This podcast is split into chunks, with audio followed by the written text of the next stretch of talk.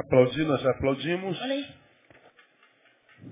Se todos tivéssemos vergonha na cara, agora estaríamos chorando.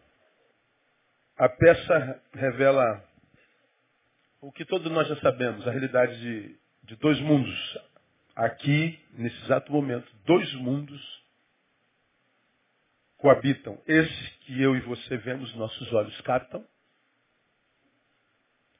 E existe aquele mundo que os nossos olhos não veem, mas Deus vê.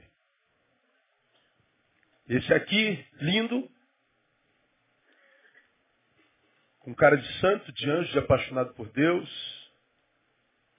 E existe aquele que habita nosso ser e que ninguém imagina que existe, mas que Deus sabe que ele existe e sabe que é o verdadeiro. Com qual dos dois Deus lida? É com aquele que os nossos olhos não veem. Você já aprendeu em um lugar não tão distante daqui que Deus não se relaciona com aquele ser que a gente é quando tem gente olhando para nós. Deus se relaciona com aquele ser que nós somos quando não tem ninguém olhando para nós. Por isso, e se tivéssemos consciência disso, nós nunca ficaríamos impressionados em vermos uma pessoa tão abençoada na igreja, tão ungida, tão, tão piedosa, mas com a vida tão desgraçada. Se tivéssemos consciência disso, não perguntaríamos, Deus, como é que tu pode ser tão justo? Esse irmãozinho, essa irmãzinha é tão piedosa, tão gentil, tão santa entre nós, mas a tua vida não flui dela, ela é tão desgraçada. É porque Deus não vê como a gente vê. Tem aquele outro que não tem cara de crente, cheiro de crente, roupa de crente, estilo de crente.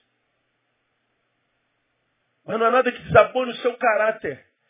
E a vida dele flui como rios de água viva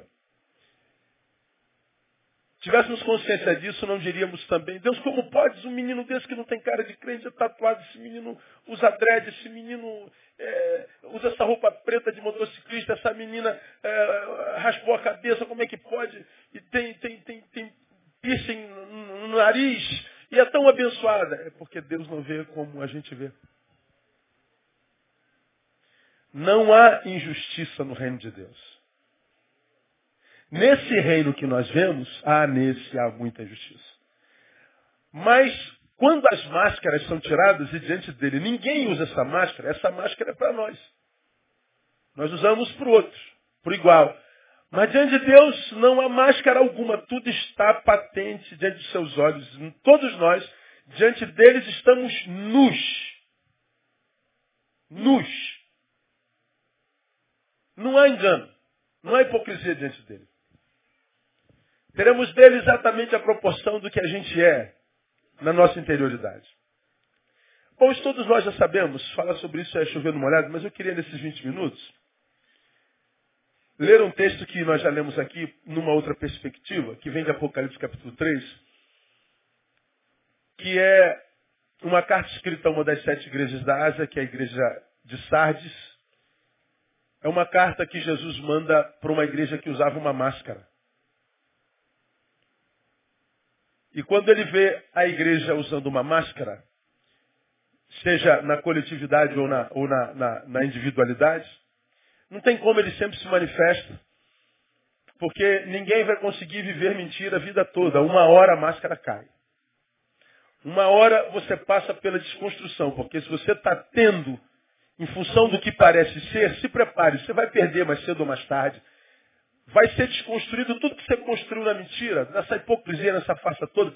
Tudo que você construiu, mais cedo ou mais tarde, vai ruir como um castelo na areia, porque quando isso descobrir que você é uma farsa, que você usa máscara, então tudo se desconstrói.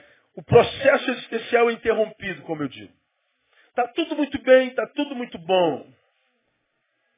Mas quando a máscara cair, e ela cai, ninguém consegue segurar uma máscara por muito tempo. Tudo construído por trás da máscara rui. Ou rói, eu não sei como é que fala. Vai por água abaixo. Não dá para ser quem não é a vida inteira. Jesus descobriu que uma de suas igrejas tinha uma máscara. E ele escreveu uma carta. O anjo da igreja em Sardes escreve, 3.1. Isto diz aquele que tem os sete Espíritos de Deus e as estrelas. Conheço as tuas obras. E ele diz, tens fama de que vives, nome de que vives, mas estás morto. Quando os homens se olham, o que eles veem é uma máscara. Máscara de quê? De igreja pujante, viva, eloquente, trabalhadora, transformadora. Quando os homens olham de fora para dentro, veem algo que eles chegam a invejar. Sua fama precede o teu nome. Quem te vê fica impressionado. Viva! Poderosa! Cheia de autoridade! Que igreja tremenda! Mas Jesus vem e diz assim, eu quero que você saiba que eu conheço as tuas obras. Eu te conheço por dentro. Eu conheço as tuas entranhas. Eu sei o que está por trás da máscara. Você não me engana. Você é um defunto disfarçado. Vida em você é só na aparência. Você tem fama de que vive, mas você está morto. Tua máscara só engana os iguais, não a mim. Conheço os dois mundos nos quais você habita, igreja. Conheço o que você parece ser e conheço muito bem o que você é na essência. Então deixe-me dizer, é o que ele está dizendo para essa igreja. Veja o versículo 2. Ser vigilante. Se liga. Confirma o restante que está para morrer. Porque eu não tenho achado as tuas obras perfeitas diante de mim. Olha o que Jesus está dizendo, irmão, para essa igreja. Eu conheço a tua interioridade. Você tem fama de que vive, mas é um defunto. Então, fica ligado no que eu vou te dizer. Assume logo a tua condição de morto. Porque se você não assumir logo a tua condição de morto, sou eu quem vai acabar de matar você. Eu prefiro um defunto de verdade do que um crente disfarçado de ressuscitado. Do que um carnal disfarçado de convertido. do que um carnal disfarçado de santo. Tenho mais prazer na realidade da tua morte do que nas obras da tua hipocrisia. Se liga. Ele continua. Lembra-te, portanto, do que tens recebido e ouvido, guarda-o. Arrepende-te. Pois se não vigiares, virei como um ladrão e não saberás a que hora sobre ti virei. Mas também tens em Sardes algumas pessoas que não contaminaram suas vestes comigo andarão vestidas de branco por quanto são dignas. Ao que vencer, será assim vestido de vestes brancas. E de maneira nenhuma riscarei o seu nome do livro da vida. Antes, confessarei o seu nome diante do meu Pai e diante dos seus anjos. Aí ele termina dizendo, quem tem ouvidos, ouça o que o Espírito diz à igreja. Por que, ele diz isso? Porque ele sabia que muitos não ouviriam. Jesus sabe que quando a gente carrega uma máscara por muito tempo, se livrar dela é quase impossível. Jesus sabe que quando a gente veste uma máscara por muito tempo, ela passa a fazer parte do nosso caráter. Ela entra na nossa na nossa essência.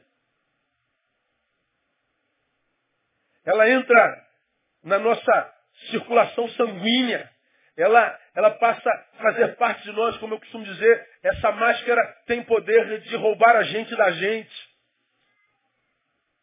No início, nós contamos uma mentira e depois nós nos transformamos nela. É a evolução da mentira e a evolução da desconstrução da essência. Mas há um momento na história de qualquer igreja, de qualquer um de nós, em que o Cristo diante do qual estaremos mais cedo ou mais tarde, e que conhece esses dois mundos, o que parece ser o que é, vai se manifestar, seja como o, o que vai autenticar e abençoar-nos diante dos homens, diante de Deus, confessando o nosso nome, ou vai se manifestar sendo ladrão para nós e riscando o nosso nome. O resumo da ópera é: não brinca com a inteligência de Deus, não. Não pensa que Deus é um idiota, como nós o somos. E que lidar com o nome dele e com as coisas dele seja brincadeira. Deixe eu mostrar para vocês, na minha concepção, nessa, nessa igreja, as três piores consequências de carregar uma máscara por muito tempo. De carregar uma máscara que a gente sabe que é máscara. Porque nós nos conhecemos e sabemos o que nós somos na coletividade e o que nós somos na subjetividade. Eu e você sabemos quem nós somos quando tem gente olhando para nós e quando não tem gente olhando para nós. Você pode ser muito bonitinho, bonitinha, mas você sabe o que, você é no teu caráter. É só você olhar para a tua história e analisá-la com honestidade. Tirando esse, essa síndrome de vitimização que habita muitos de nós, que faz você se absolver de todos os pecados que cometeu, tira essa síndrome por um instante e caminha na tua história, nem que seja por cinco minutos, e faça uma anamnese, faça uma, uma análise e veja se você é tão, tão, tão vitimazinha como você julga ser. Deixa eu mostrar para vocês os três piores danos. Primeiro, quando nós carregamos uma máscara sendo de Deus, nós corremos o risco de fazer para Deus sem ter intimidade com Ele. Eu sirvo a um Deus com quem eu não tenho intimidade. Eu sirvo a um Deus que eu não conheço de fato, de verdade. Eu sirvo a um Deus para o qual eu sou estranho.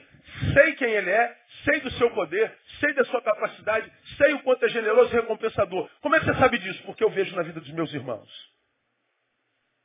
Tenho amigos na igreja que são bênçãos puras. E vejo o quanto Deus é generoso na vida deles. Eu sei quem Deus é através da vida dos outros. Então, eu não tenho dúvida de quem Ele é. Mas, a despeito disso, eu nunca experimentarei o que eu sei Ele pode gerar em mim. Olha o que, que o texto diz no versículo 2. Ser vigilante e confirma o restante que estava para morrer, porque não tenho achado as tuas obras perfeitas diante de mim. Ou seja, aquela igreja trabalhava, obrava, fazia, comungava, celebrava, abençoava. Mas o Senhor está dizendo, nada do que você faz é abençoado por mim. Nada do que você faz gerará vida na tua vida. Você vai fazer, vai cansar e vai parar de fazer. Porque ninguém consegue fazer alguma coisa sem recompensa a vida inteira. É só você olhar para trás e ver o batalhão de crentes apostatados. Gente que já estiveram nesse altar e hoje estão longe dele, embora ainda tenham paixão por isso. É só você analisar a sua vida de hoje comparado com o que você foi há um ano, dois, três anos atrás e veja o quanto você está longe de Deus e Deus de você. E você sabe, o problema nunca é Deus. Deus é perfeito. É só você analisar as suas fomes espirituais. É só você analisar as suas sedes espirituais. E você vai ver que a fome está terminando. Que a sede está terminando. Embora você tenha paixão pela fonte. O pior perigo da máscara é fazer para Deus sem intimidade. E é exatamente isso o que define, na minha concepção, de forma mais contundente o que a gente conhece por religiosidade. O que é religiosidade para mim? É tudo que a nossa alma faz para Deus sem intimidade com Ele. O que, que você está fazendo? Todos nós estamos vendo. Por que faz? Porque eu não tenho que fazer. Eu acho que é legal fazer, eu tenho simpatia por isso. Mas não faz por causa do amor que tem por Ele. Da paixão, da gratidão, da nova vida gerada nele não sente o, rio de água viva brotando, não se emociona com o nome dele, com a glória dele, com a graça dele, não conhece a vida que só ele pode gerar na vida de alguém que o conheceu de fato de verdade. E quando eu faço por muito tempo sem essa intimidade, eu estou só desenvolvendo religião. E ninguém consegue fazer sem recompensa a vida inteira. Logo, logo, a máscara cai e você fica pelo caminho. Por isso, irmão, em hipótese alguma, me perdoe a sinceridade e a dureza das minhas palavras, eu nunca me impressiono com o número de gente que apostata. Porque muita gente que a gente diz apostatou, na verdade era gente que nunca deveria ter estado conosco. Porque nunca foi lugar. Nunca conheceu a Deus em intimidade. Nunca! Então a pior desgraça da máscara é que a gente vai fazer para Deus ter intimidade com Ele. E o que, que é isso? Isso é trabalho sem realização. Isso é semear sem colher. Isso é trabalho, portanto, se sem é, é realização recompensa, trabalho sem permanência. Vai ser um homem, um sujeito, uma igreja marcada por interrupções o tempo inteiro. Começa tudo, termina tudo. Começa projeto de teatro, acaba. Começa namoro, acaba. Casa, acaba. E casa de novo, acaba. Começa novo projeto, acaba. Começa novo ministério, acaba. Vai acabando. É, um, é uma sucessão de acabativas. Essa palavra acho que não existe. Mas deu para entender? Deu. E eu não sei por quanto tempo o sujeito consegue ter saúde, amor próprio, olhando para a história cheia de interrupções. Eu não sei por quanto tempo o sujeito aguenta se olhar no espelho e sentir paixão por aquilo, vendo a vida marcada por tantas interrupções. Mas as interrupções, nenhuma delas foi produto do abandono de Deus, da infidelidade de Deus, eu digo nem da ação do diabo. Mas o fato de ter sido produção daquilo que eu parecia ser e não daquilo que eu era em essência. Essa peça deve nos fazer refletir sobre a nossa própria condição porque você tem aprendido, num lugar não muito longe daqui, que quanto mais longe do que a gente parece ser, do que a gente é, quanto mais longe o homem da máscara é, é está do homem que eu sou em essência, mais doente eu sou. Quanto mais próximo o homem da máscara está do homem que eu sou em essência, mais saudável eu sou. E o que, que a fé faz com a gente, a verdadeira, a santidade faz com a gente? Vai aproximando esses dois seres até que um deles desapareça. Embora não dá para desaparecer a vida inteira. Porque não tem como viver integralmente na coletividade que nós somos na subjetividade. Bom, eu não posso tirar essa máscara do meu corpo. Essa calça é uma máscara. Essa camisa é uma máscara. Eu não posso tirar essa máscara coletivamente. Agora, daqui a uma hora ou duas, quando chegar em casa, depois do almoço, tomar banho, ah, eu tiro essa máscara. E você também. E tiramos com prazer. Agora, quando o assunto é caráter, quando o assunto é produção, ah, sim, quanto mais próximo do outro, mais saúde tem. E se isso não é uma luta constante para nós, trabalho sem permanência. E mais, pior ainda, permanência sem vida. Você pode não abandonar a igreja, mas vai permanecer nela, sem vida se transforma num número sem fluência espiritual. Porque Deus não é galardoador? Não, a gente sabe. Deus não é generoso? Não, a gente sabe que Ele é. Mas por que, que não acontece? Porque o homem subjetivo está muito longe do homem coletivo. E se a gente está longe um do outro, a gente carrega a máscara, nós vamos ver a desgraça de fazer para Deus sem intimidade com Ele. Esse é o pior estado no qual um homem pode chegar. Qual, pastor? Morrer de fome na casa do pão. Porque a igreja é a casa do pão. Como diz Ariovaldo, ele nos ensinará dizendo que o pão nosso de cada dia nos dá hoje. Ele é o padeiro. A gente pede o pão de cada dia, porque é ele e é da mão dele que vem toda a provisão. Se essa é a casa do padeiro, então essa é a casa do pão. E qual é a pior desgraça de homem? Na casa do pão morrendo de fome. Qual é a pior desgraça? Na, na, morrer de sede na fonte de água viva. Eu estou olhando para a fonte de água viva que é Jesus e eu morro de sede diante dele, permanência sem vida. Isso é, isso é a pior desgraça do universo. Primeira consequência da máscara contra a qual a gente não luta, fazer para Deus sem intimidade com Ele. Segundo, vida cristã sem conversão. Por isso que no versículo 10, versículo 3 ele diz, arrepende. Porque se não houver arrependimento, a sua vida cristã será a maior desgraça do mundo, porque igreja é lugar para gente que se converteu. Igreja é lugar para gente que viveu metanoia. Igreja não é uma instituição que presta um serviço religioso a um necessitado qualquer. É o lugar da comunhão dos que nasceram de novo. Quantos nasceram de novo aqui? Digam glória a Deus. Pois é, esse é o teu lugar. Mas se você não nasceu de novo, precisa buscar o um novo nascimento, este só em Cristo Jesus. Ele está dizendo para uma igreja, arrepende-te, converte-te, igreja. Para de ser mais um no meio. Busca a experiência maior. Esteja em Cristo, porque se alguém está em Cristo, ele é nova criatura. As coisas velhas passam, as máscaras caem. Porque está na, na, na, viver vida cristã sem conversão é uma desgraça. A consequência, veja, é desconfiguração total da relação com Deus. Porque ele está dizendo, se você não se converter, virei contra ti como um ladrão. Já preguei sobre isso aqui. João 10,10 10 diz que o ladrão não vem senão para fazer três coisas. Me digam. Matar, roubar e destruir. Ele faz alusão ao diabo. Mas no Apocalipse, para a igreja de máscara, ele diz: o teu ladrão será eu. Não saberás a que hora sobre ti virei. É, é, é, é ver o, o, o pai provedor transformado em ladrão destruidor para nós. A nossa luta não é mais contra o diabo, a nossa luta é contra Deus. Agora, como eu já ministrei aqui, quando a minha luta é contra o diabo, quando o diabo se levanta contra mim como, como um valente, querendo me matar, irmão, eu tenho o nome de Jesus.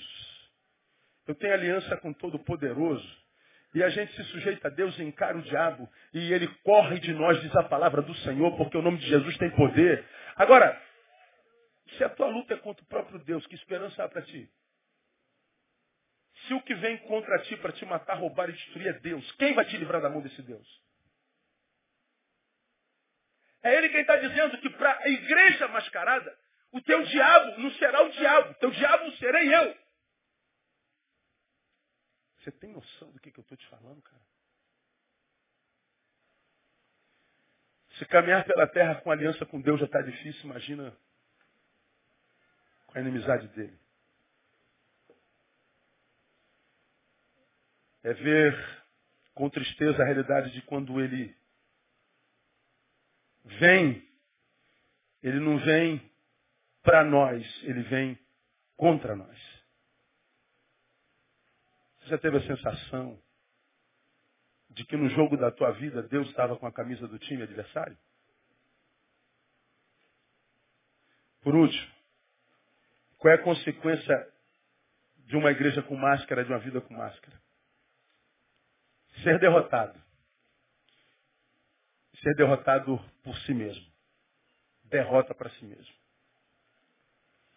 No versículo 5 está dizendo, ao que vencer será se investido de vestes brancas. É como que se Deus estivesse nos olhando de fora. Lá estamos nós. E Ele está vendo a nossa peleja. E ele diz, ó, quem de vocês vencer, aqui vai receber uma veste branca. Ele está falando, quem vive a tua vida é você. Você faz da sua vida o que você quiser. Porque se pois o filho te libertou, você é livre de verdade. Faça o que você quiser com a sua vida, o problema é seu. Deus está dizendo, eu respeito a liberdade que te dei. Agora, se você usar da tua liberdade para escolher não andar comigo, quando chegar aqui, não diga que foi eu que te abandonei. Não me pergunte onde é que eu estava quando você chegou nesse lugar que chegou. Você é livre para viver tua liberdade. Então, uma vez que está livre, usa de sabedoria, porque a liberdade pode produzir o pior cativeiro. O pior cativo é o que é o cativo da própria liberdade. Porque corre o risco de nem saber que está escravizado por causa da liberdade que teve um dia. E ele está dizendo, trava as tuas batalhas, luta as tuas lutas, viva a tua vida. Ao que vencer, vai receber a coroa, vai receber vestes, vai receber a vitória. Mas ele está dizendo que quando você usa máscara, você perde para si mesmo. Perder para si mesmo é a total impossibilidade de vencer nosso pior inimigo. Qual o nosso pior inimigo? É o nosso eu. É contra eu que eu luto o tempo inteiro e você também, porque há um eu em mim, novo homem gerado pelo Espírito, que tem uma paixão por Deus pela sua palavra enorme, mas há um outro eu que já habitava em mim antes de eu ter nascido de novo, que vive me puxando para longe dele. Existe um eu dentro de você que sabe da tua vocação, do teu talento, que sabe da tua fé, sabe da tua paixão por Deus, sabe tudo. Mas há um desgraçado dentro de você que luta contra esse eu que quer abraçar a fé, que quer abraçar a vocação, que faz você abrir mão da comunhão, abrir mão do chamado, abrir mão de tudo para dar prazer a essa desgraça desse ser que habita aí dentro, que se satisfaz nessa carne que não se satisfaz nunca. Existe um maldito eu aí dentro que quer ser honrado o tempo inteiro, quer ser paparicado, quer ser aplaudido, quer ser reconhecido, quer ter honra. Quando você sabe que existe um outro ser gerado pelo Espírito que diz, eu não preciso de honra nenhuma, toda honra e glória sejam dadas ao nome do Senhor. Eu não faço para homem nenhum, eu faço para Deus. Há um eu dentro de você que sabe que por mais que você faça para Deus, continua devedor a Ele. Existe um eu dentro de você que quer ser recompensado pelo que faz o tempo inteiro. Mas existe um eu dentro de você que sabe que a maior recompensa já foi feita na cruz do Calvário. Porque todos pecaram e o salário do pecado é a morte. Você era para estar morto. Se está vivo, devia estar dando glória a Deus. Mas não, você não, não basta a vida, você quer reconhecimento, você quer título. Você quer ser paparicado, você quer tapinha nas costas. Você quer prêmio por tempo de serviço. Você quer glória humana. Porque senão eu magoo e vou embora. Me feri. E quer que teus líderes sejam berçaristas para limpar as merdas que você faz. E limpar as suas babas simplesmente porque você se recusa a crescer,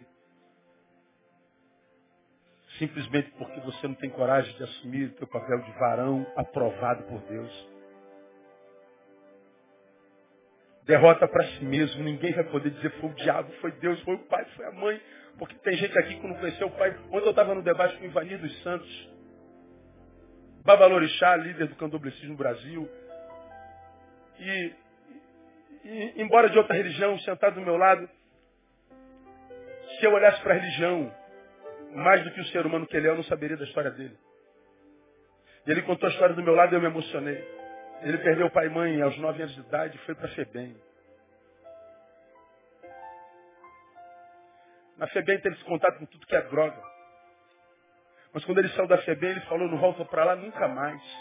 Eu vou me transformar em alguém que faça diferença na minha geração. Esse cara, embora tenha uma religião diferente da nossa, tem todos os prêmios de direitos humanos que esse país tem. Me impressionei com a doçura dele, com a simplicidade dele. Em detrimento de alguns pastores que estão iracundos. No final da minha palavra eu falei, poxa, como a religião empobrece a gente, né? Porque se eu olhasse para a tua religião, eu poderia perder, quem sabe, a amizade de um grande ser humano. No final ele me abraça e fala assim, rapaz, o mundo precisa de pastores como o senhor. Que estejam além da sua própria religião. Me ajuda a resgatar a humanidade dessa gente escravizada pela religião. Falei, conta comigo. Dei meu cartão para ele. Embora nossas religiões sejam quase que opostas. Como é que você acha a vida em lugares que nós jamais imaginávamos achar? E como é que no lugar onde o Deus da vida age tem tanta gente morta?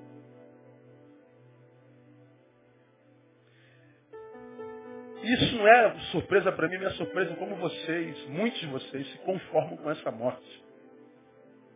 Em ser aquém do que sabe poderia ser. É o conformismo que me impressiona. Não é a morte. É o conformismo. Se permitir estar ausente do lugar que é teu. Se permitir ser alguém que é alguém que não é para a glória de Deus. Se permitir ser alguém para si, ou seja, ser uma mentira.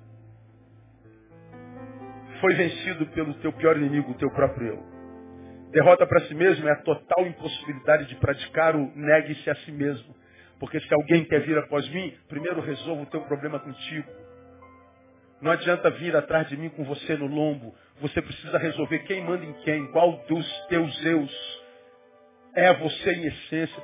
Porque se esse ser que você foi antes de mim continuar ditando as regras, não adianta vir atrás de mim, porque mesmo que atrás de mim você esteja, em mim você se frustrará. Ou seja, eu posso estar na presença de Deus e frustrados. Por quê? Porque Deus não abençoa, não, porque Ele sabe que quem dita a regra ainda é o velho. Ou você se resolve contigo, para que o novo me siga, ou você não adianta me seguir, vai perder tempo, fica por aí mesmo, irmão.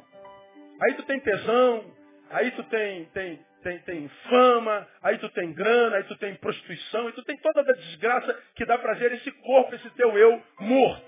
Agora, para o teu eu espiritual, aí tu não acha, só aqui. Mas só venha para cá quando você resolver selo. Agora, enquanto a gente usa máscara, nós estamos diante da total impossibilidade de praticar o nexo a si mesmo. Por último, qual é o problema disso? Sem essa negação, seguir a Jesus será o pior projeto da vida de um ser humano. Então, meus irmãos, que essa, meus irmãos, que essa, que essa, essa peça simples, que é a revelação de dois mundos que nos habitam. Esse mundo da fotografia, onde todos estão felizes, bonitos e realizados. E existe um mundo onde a fotografia não capta. Onde a quase totalidade é de frustração, baixa autoestima,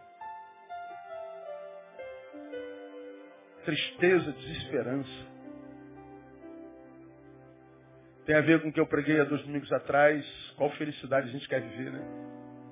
Tem essa felicidade que capta se sentindo feliz. E joga. É como se fosse uma postagem minha. 30 mil visualizações em dois dias. 100 mil visualizações em três dias. Oh, minha felicidade. É aquela felicidade que a gente vende para os outros. Mas tem aquela felicidade que a gente vive que quando entra em casa, fecha a porta, ninguém vê. É só nós. Não tem testemunho, senão a mulher e os filhos. De sentar à mesa e comer arroz com ovo, dando glória. Por saber que o quartinho está esperando lá atrás. Daqui a meia hora a gente vai deitar. E a gente vai se ajoelhar e dizer, Pai, muito obrigado por mais um dia. Obrigado por minha casinha. Obrigado porque eu vi o Senhor tatuando meu dia inteiro. Em cada lugar para o qual eu olhava eu via uma marca tua. Eu via o teu colorido. Mesmo nos momentos mais obscuros, mais dolorosos, eu senti o hálito do Senhor refrigerando o meu ar e me capacitando para suportar aquele momento caloroso. Muito obrigado, Senhor. Você deita a cabeça com tranquilidade, com o senso de missão cumprida. E deita e fala com o salmista, eu me deito e durmo. Acordo, porque o Senhor me sustém. A bênção do sono. De acordar na presença dele. Então tem a felicidade da máscara e tem a felicidade do sem máscara. Qual felicidade você escolhe? Aos fariseus religiosos mascarados, que oravam em pé na sinagoga, que faziam jejum, que botavam maquiagem nos olhos para que todos vissem que eles tinham feito jejum. Eles que quando olharam de joelho, oravam de joelho, levantava o roupão para que todos vissem o joelho calejado. Jesus disse assim, vocês buscam os aplausos dos homens? Pois bem, digo-vos que já recebestes o vosso galardão. É tudo que vocês terão. Mas há um grupo que não abre mão do galardão que vem de Deus e não dos homens. Glória a Deus.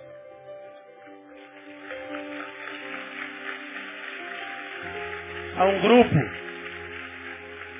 que abre mão do aplauso humano. Há um grupo que abre mão de mendigar o carinho, o afeto dos outros. Há um grupo que abre mão de exigir o que não querem lhe dar. Que se satisfazem só com o que lhe dão de coração. Porque se não for de coração, ainda que venha não é meu. Então, igreja, no nome de Jesus, você como indivíduo, nós não somos espíritas. Só temos uma vida para viver.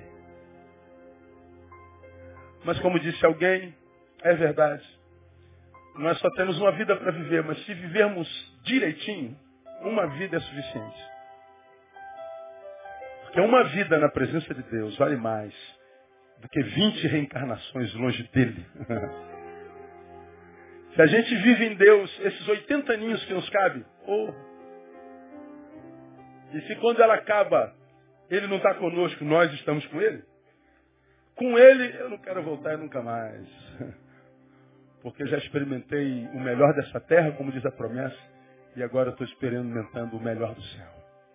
Que nós vivamos de forma a todos nos encontrarmos lá para a glória de Deus. Vamos aplaudir o Senhor.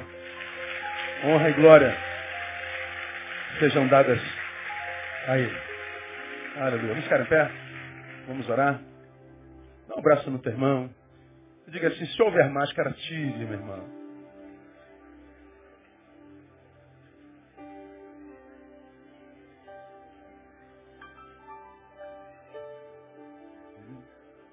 Morte ali na cruz. Tua morte ali na cruz carregando a minha dor. Vamos orar? Depois nós vamos sair cantando Tua morte ali na cruz, carregando a minha dor, você se expôs por mim. Se entregou em meu lugar e me deu a nova chance, eu vou recomeçar. Como é que diz mais? Olho para a cruz, ninguém sabe a música. Vou deixar na cruz tudo que passou, tudo que ficou para trás. Olho para você, corro para você, teu amor me chama. Mas eu dependo dessa, desse amor, desse amor. É isso aí. Vamos cantar essa música. Vamos orar ao Senhor. Deus, muito obrigado por essa manhã. Sei que tu falastes com muitos dos teus aqui nessa manhã.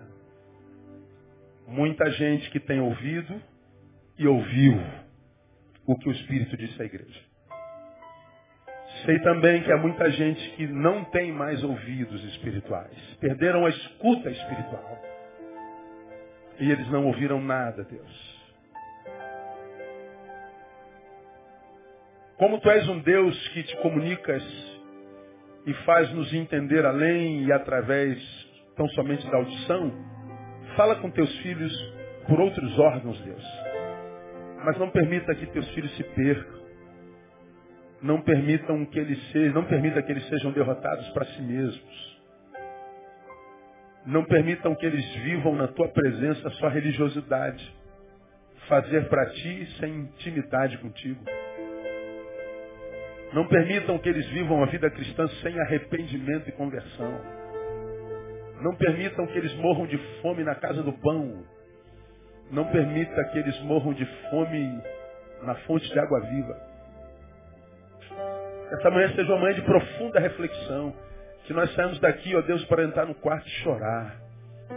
Que nós saímos daqui para refletir na nossa vida, no caminho. Que nós não saímos daqui preocupados se fulano é, se Beltrano não é.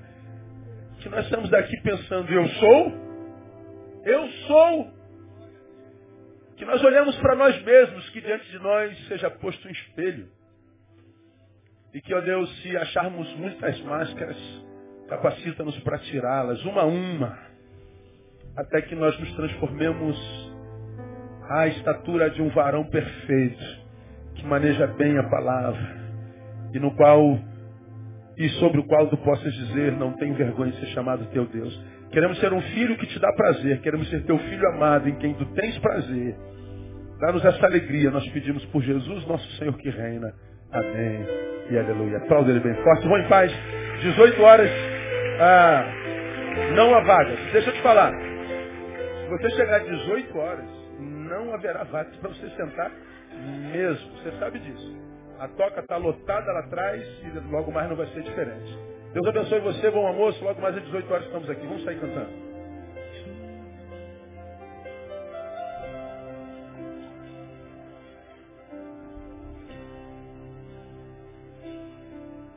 Sua morte é ali na cruz, carregando a minha dor, você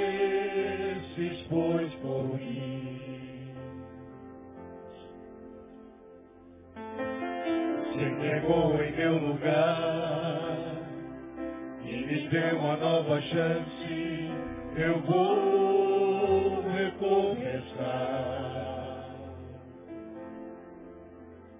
Vou deixar a cruz.